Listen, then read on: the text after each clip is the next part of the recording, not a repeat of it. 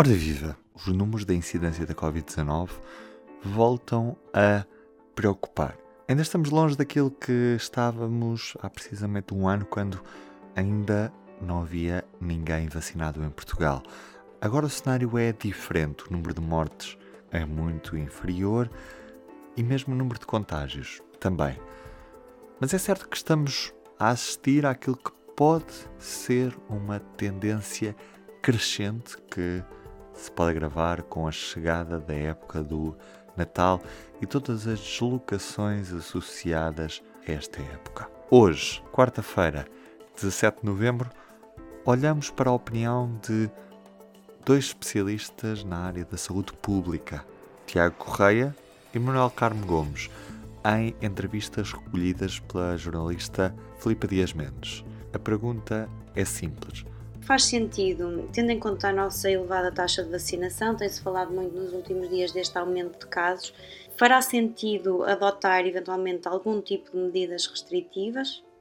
Eu vou responder de uma forma diferente, que é uma coisa é se vai acontecer, outra coisa é se deve acontecer. Já estamos a ouvir o professor associado de Saúde Internacional na Unidade de Saúde Pública Internacional e Bioestatística, Tiago Correia. Acho que vai acontecer e, e o facto da reunião do Informe ter sido antecipada Inicialmente havia a ideia que seria para o final do mês de novembro, facto de ser antecipada para agora.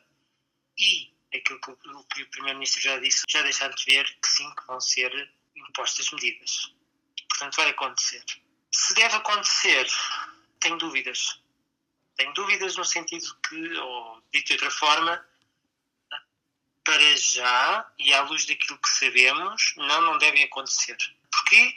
Porque uh, não podemos estar fazer uma campanha de vacinação que foi um sucesso e divulgar a eficácia das vacinas para reduzir a doença, para agora estarmos a tentar reduzir a circulação do vírus sem evidência, para já, sublinho, para já, que os cuidados de saúde vão ser um, vão ficar uh, numa situação, numa gestão crítica em virtude de, deste aumento dos contágios.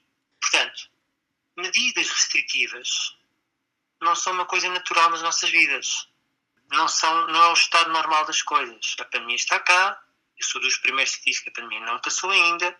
Agora, as medidas restritivas devem seguir ou devem ser utilizadas com um único propósito, a meu ver, que é quando mais nada funciona para salvaguardar o regular funcionamento de instituições neste caso, do sistema de saúde. Portanto, se o aumento das infecções implicar um colapso do sistema de saúde, sim, medidas têm que ser tomadas.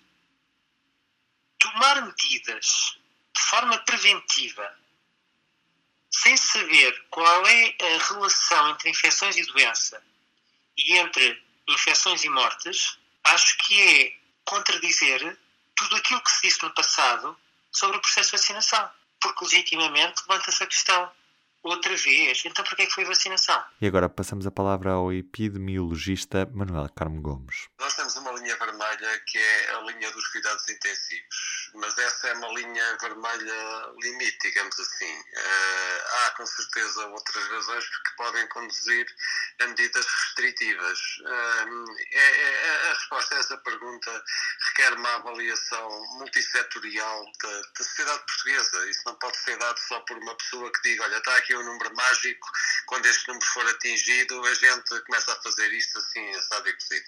Portanto, as reuniões com pessoas de vários setores uh, e vários especialistas destinam-se precisamente a debater esse problema. Agora, o que eu lhe posso dizer é que, uh, como digo, uh, há os, a linha dos cuidados intensivos e a linha dos cuidados intensivos não pode ser atingida. São aquilo que é recomendado pelos intensivistas, são as 255 camas ocupadas. Segundo eles, com esse número um, não, não, não existe interferência nas outras atividades não Covid. E nós sabemos que se o número de internados em enfermaria ultrapassar limites muito altos, esses 255 também serão ultrapassados. E sabemos que os números na enfermaria Covid serão, serão atingirão números muito altos se o número de infecções diárias atingir valores muito elevados.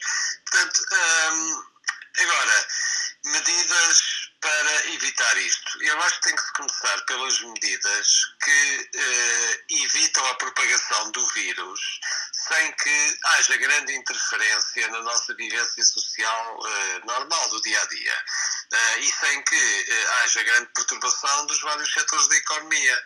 E existe uma lista grande de, de medidas, nomeadamente as, as, limitações de lotação em espaços que são frequentados por muita gente, a obrigatoriedade da utilização de máscara em espaços fechados onde não existe ventilação. hoje em dia, essa obrigação está muito relaxada, digamos assim. Há espaços onde ela uh, ocorre, é o caso, por exemplo, da, da, universidade em que eu trabalho, toda a gente anda de máscara dentro dos edifícios. Mas eu vou dizer que há muitos locais de trabalho em que isso não é respeitado. Uh, o teletrabalho, quando ele é, é, possível e não interfere com o bom funcionamento da empresa ou, enfim, ou dos setores de serviços em que ele é implementado, a obrigatoriedade da apresentação do certificado digital para entrar em certos recintos, o próprio comportamento das pessoas, por exemplo, as pessoas devem evitar uh, entrar em espaços onde há muita gente, aglomerados de pessoas, porque, porque são espaços de maior risco. Portanto, há toda uma, uma panóplia de, de, medidas que não impedem que nós vivamos em sociedade e funcionemos normalmente e que podem ser usadas para tentar retardar a propagação do vírus, antes de se avançar para medidas mais duras. As medidas mais duras, no meu entender, devem ser adotadas quando se perceber que o impacto hospitalar eh, é de tal forma que leva à passagem ao atingir daquela linha vermelha. Para já ainda não estamos nessa situação. Neste momento nós estamos com aproximadamente 30% da ocupação dos cuidados intensivos relativamente a esse máximo dos 255. Portanto, estamos ainda numa situação perfeitamente gerível. Agora, nós temos é que ver se a tendência que as coisas levam vão fazer com que esse limite possa ser atingido. Portanto, aqui até o que interessa mais é a velocidade a que isto está a subir. Mais do que os números de hoje e o número da manhã, é a velocidade a que isto está a subir.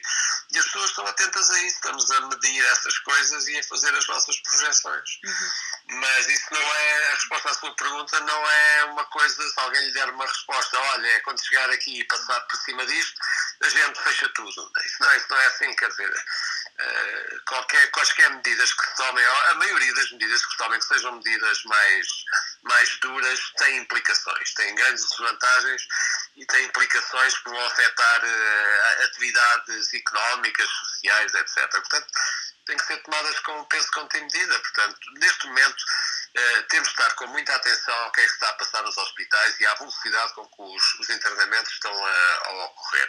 Porque, no meu entender, é isso essencialmente que vai determinar uh, a eventual adoção de, de, medidas duras. Ambos os testemunhos foram recolhidos pela jornalista Filipe Dias Mendes num trabalho que pode ler na edição online. Edição que tem como manchete os estudos da Agência Europeia do Medicamento que apontam para prazos mais curtos na terceira dose da vacina ao público, a Agência Europeia de Medicamentos confirma que vai emitir uma nova recomendação em breve que permite viabilizar o encurtamento do prazo de seis meses entre a toma da segunda e da terceira dose da vacina contra a Covid-19. Outros destaques da edição impressa. Advogado da Procuração de Rui Moreira vai ser ouvido nesta quarta-feira. Estamos a falar, obviamente, do caso Selminho e os adversários possíveis da seleção portuguesa nos playoffs do Mundial do Qatar: Polónia, Áustria, Ucrânia, Macedónia do Norte, Turquia e República Checa. Eu sou o Ruben Martins, resta-me desejar-lhe um bom dia e até amanhã, sempre com o público nos seus ouvidos. O público fica no ouvido.